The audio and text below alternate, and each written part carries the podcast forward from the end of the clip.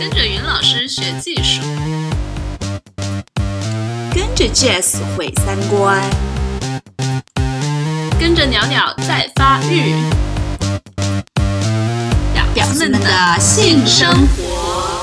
表酱，表酱。大家好，欢迎收听表酱，我是 Jazz。最近还挺难过的，因为云老师没有跟我住在一起了，我非常的想念他。与此同时呢，我暂时还没有找到一个跟他一样表的人来跟我做节目，所以呢，这一期我请来了一个老外，他叫 Yoss，他是我的伴侣之一，所以我们今天要聊的就是关于开放关系。那很抱歉，因为 Yoss 他不会讲中文，所以我们这一期的节目会是英语的。这也是我第一次用英文做节目，希望各位有什么意见或者建议都给我留言。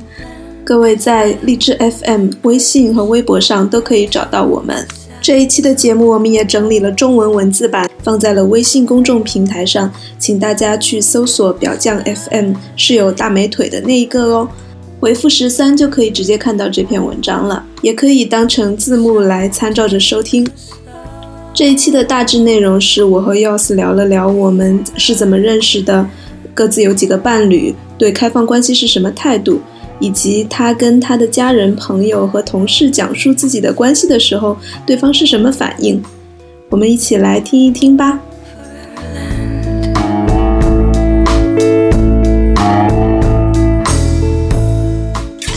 Hi bitches, I'm Jess. Today I'm gonna introduce you one of my partners. Hello, I'm Jos, and I'm uh, Jess's partner. Hi. Yeah, today we're talking about uh, polyamory. Uh huh. Yeah. So me and Jos, we met on OkCupid a few months ago, and since then we've been uh, seeing each other, and we recently decided that we call each other partners. Yes, we did. Yeah. So how did you get into poly? This world.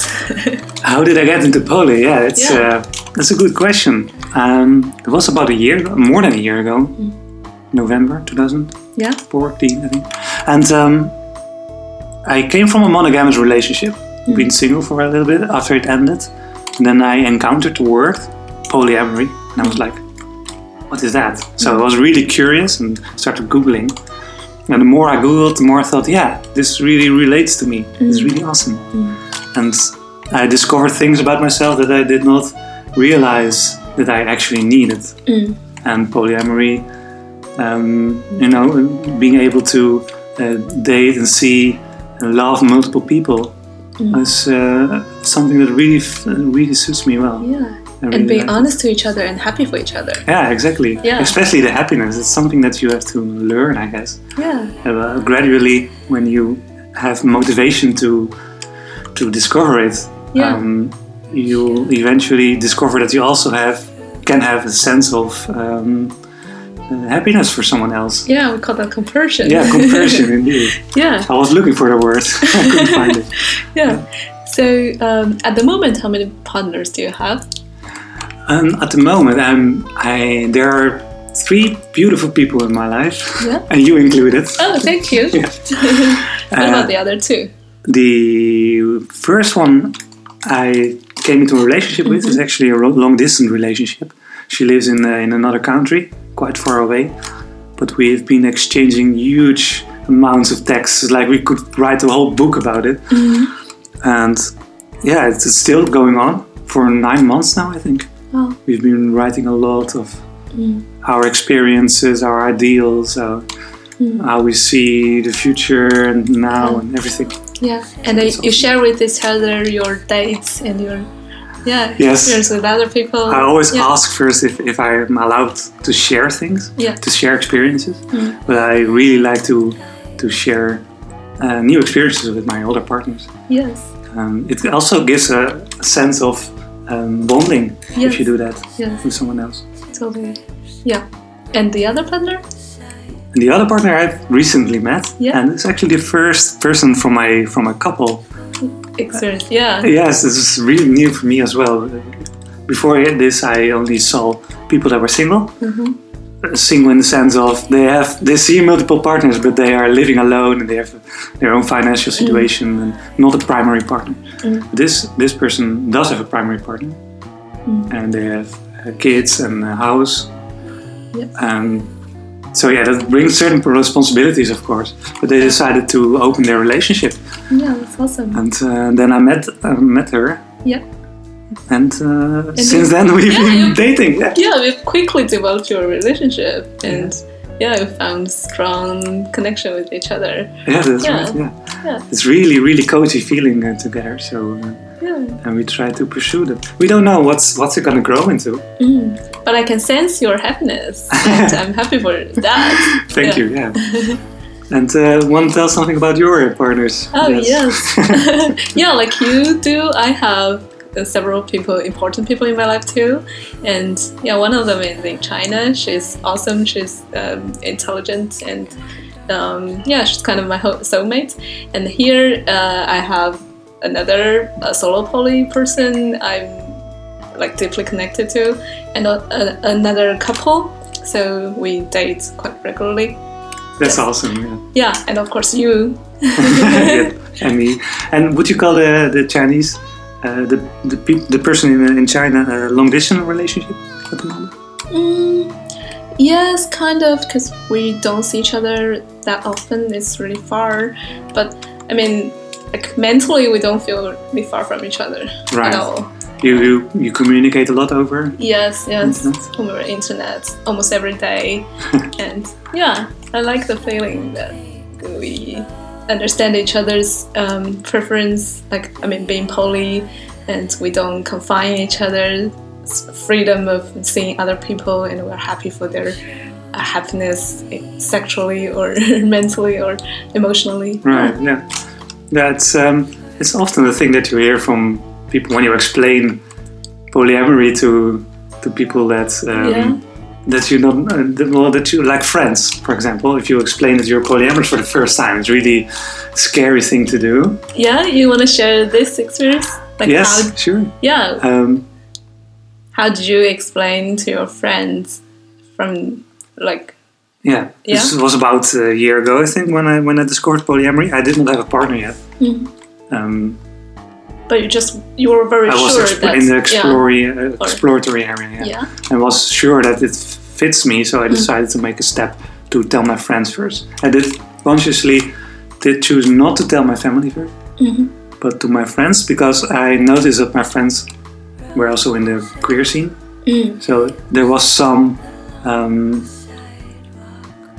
there, yeah, it was easier to approach them. In yeah yeah so not all of your friends but some of your friends you trusted Yes, and- yes, yeah. uh, because uh, it was um, more common to just talk about it, Yeah. uh, about s- certain uh, subjects like sex, or it Yeah. was not too weird Mm. in that friend group.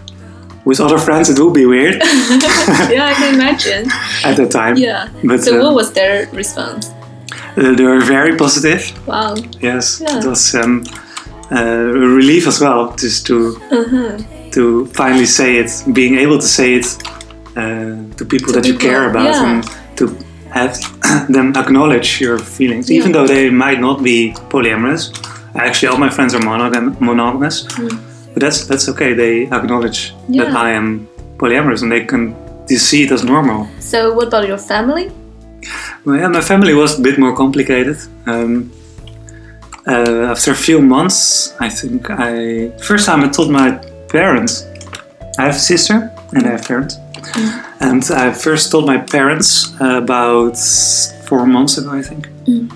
So I was already being polyamorous for almost a year, mm-hmm. and my friends were already accustomed to it and used to it, but my parents not. So I decided to just tell them up front because I felt like I I did not know their reaction. I kind of knew that they were sort of open to it, but I also knew that my parents expected me to be monogamous and and, and more. yeah and they wanted to be grandparents Yes, exactly.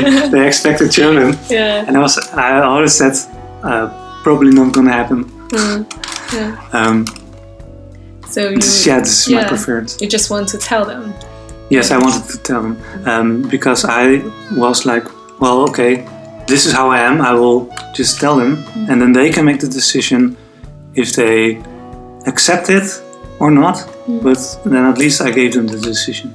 yeah the option to choose Yes. and yeah it's I, I really like your attitude like it's not a very like you're not hiding anything and you're not lying you just tell them what you are and what your relationship is. Like, Yeah, yeah. because I felt if I did not do it, I would be hiding it, and yeah. um, yeah, that that's not a nice feeling to have something hidden so for anyone. yeah.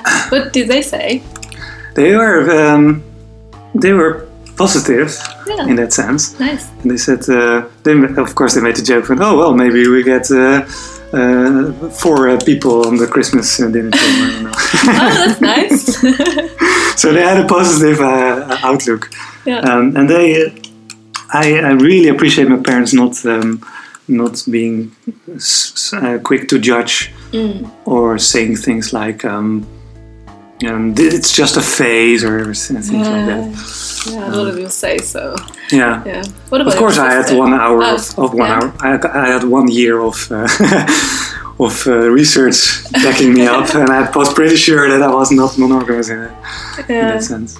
Yeah, for me, it's not a phase at all. No, I think at least now I'm super like comfortable with being poly, Mm-hmm. and it's hard for me to imagine like going back to monogamous relationship. yeah, to think about it. Yeah, it's a little bit horrible. Yeah. Well, lucky you don't have to. yeah, I don't have to. Yeah. but how, how is your situation with your uh, uh, friends? Yeah, I've told some of my close friends, and of course, I'm sharing this with my audience in the podcast. And yeah, some of my friends are really supportive, and some of them do pra- practice poly as well. And but I had a very close friend, and um, she was not very uh, acceptive because she had the false assumption that being poly is just to fuck around. Right. and well, that's partly true. It can be. I mean, it can be, yeah. It's, it's not the whole story, just. Yeah. But she assumed assumed that I I'm very dangerous, like I'm exposed to uh, HIV/AIDS all the time, and Mm. but I then explained to her that I practice quite safe sex, safer sex, and yeah, and it's not only about sex, and it's al- al- also about like sharing feelings and trust and being honest to Yeah. each other about your desire or your everything. I So, couldn't, I couldn't agree more. Yeah. yeah, thanks. I'm uh, personally I'm less sexually inclined, Mm-hmm. and um, but I love the sensual, romantic, and emotional bonding with with other people. Yeah. And well, I don't mind sex, but it's more like an exploration tool Mm. than a goal in itself. No, can never be a goal, especially that kind of penetrative sex is just Mm. too limited. Right. Yeah. For you. yeah. yeah. And I'm also, yeah, you told me that one of your friends was just not reacting to your uh, like disclosure that you were poly and she didn't reply anything. Oh yeah, yeah, Yeah. I had to think, but yeah, that's true. Um, so uh, I decided to, um, uh, yeah, I was describing uh, a group of people. Uh, we were going to an event, and she said, "Oh, what kind of people?" And so I did not know actually what to tell her because she actually didn't know those people. So I just decided to explain the relationships that I had. One was a friend, one was the boyfriend of that friend, and one was a person that I was non-monogamous with. So I, I said that just Yeah. casually, like, as if it was. Yeah. I mean, same That's thing as yeah, that's just, I could say it's my boyfriend or girlfriend, yeah, but that was the same. Yeah. Yeah. that, would- that wouldn't be the truth. So I would No. said Yeah. someone I'm not monogamous with, and I never got a reply back anymore. So Oh, that's a little Yeah. awkward. on the other side, it's her choice not to reply. yeah, that's true. I, I gave her the truth. And you give her the choice to Yeah. accept or not. Yeah. And yeah, and that's honest on your side. And yeah, Yeah. And if she has if she has uh, predispositions about it, meaning um, uh, thinking that if I say that I'm in an open relationship, um, that it might imply that I want to Uh, date her or something like that. Yeah. Um, Well, yeah, if she's not communicating with me, if she's not even Yeah. asking this, then what Then- can I do? yeah. You, you could never have chance to like break her, her myth. Yes, Like yeah, she she would maybe she would think that okay, are you hitting on me since you're poly Right. and you like But she's not as if- it. Yeah, as she asked it, then- is like you can you you're going to hit on everyone. yeah, exactly. And- you cannot be friends anymore. It yeah. always has to grow into something more. something. Yeah, um, and yeah, the other way around. If I tell people I'm poly, maybe people would think that okay, you're just fuckable Right. every time. Or Did you actually experience that? No, I, I didn't actually, but I I guess some people might have that OS, you know, Yeah. in, in their minds. It might also be that we just make that up in our minds that other people Yeah, think okay, that. yeah, that's but we, also yeah, we get no feedback from those people. So. Yeah, because like open communication is just too hard to a lot of people. Yeah, Yeah, it's which true. is It's, it is hard actually. yeah, it is hard. You have to really learn it, or actually unlearn it. Yeah, Um, just break the taboo and talk about it. Mm. Um, it's something that I've been actively had to learn in that past year Yeah. after I discovered polyamory. Yeah, com- communication is key. That's for sure. yes, same. And I yeah, this is what I gained a lot from being poly, and uh, actually, it's a, like a rewarding system because once you open up and you communicate, you always get quite positive feedback, and then it encourages you to open up and communicate more. Yeah, I completely agree. Uh, uh, uh, last year, I've noticed that I've become much more open, and it's much easier just to tell someone that you're in a polyamorous or non-monogamous relationship. And I just now I love the look on their faces if they if they're not familiar with it. It's, it's it's really funny to uh, to just confront people like that as is, as if it's something totally normal, which I think it should be. Yeah, it is. Um, but to a lot of people, of course, it's not normal, and then it's it's kind of funny to to confront them with that and see the see the reaction. Yeah. So, what was the most uh, like dramatic reaction you got from people? Um, well, probably recently I was uh, driving with my colleagues and uh, to to work, and uh, they say, "Well, what did you do this weekend?" And I said, "Well, I, I've been seeing, uh, I've been dating someone," and. Uh, and I also said, "Well, do you know what kind of relationships I have?" so you took the initiative to yes, yes. confront them. Yes, and uh, well, I've, I'm into uh, an open relationship, and Mm-hmm. their the look on one of them of their faces was undescribable. It was quite funny, actually. Yeah. Yeah, But then they they're your colleagues and Yeah. they actually it, they didn't judge you, I guess. no, they ju- judged themselves. It was funny because one of them thought he was really, really old-fashioned. Yeah, that's nice. Although it's something from old times, I guess. But um, maybe that's a different subject. Uh, Yeah, yeah, For yeah. another time. yeah, we can we can literally talk on and on and on. it is But- true. Yeah. Yeah, but we have to say goodbye to our audience this time, but maybe we can continue talking about poly, about the community, about many other subjects like jealousy and um, honesty, consent, everything. Yeah, I would love to. Yeah, so yeah, we have to say goodbye to you guys and see you next time. Bye bye. Yeah, thank you, Jos, for joining me. You're And welcome. Yeah, bye, guys. Bye-bye. bye.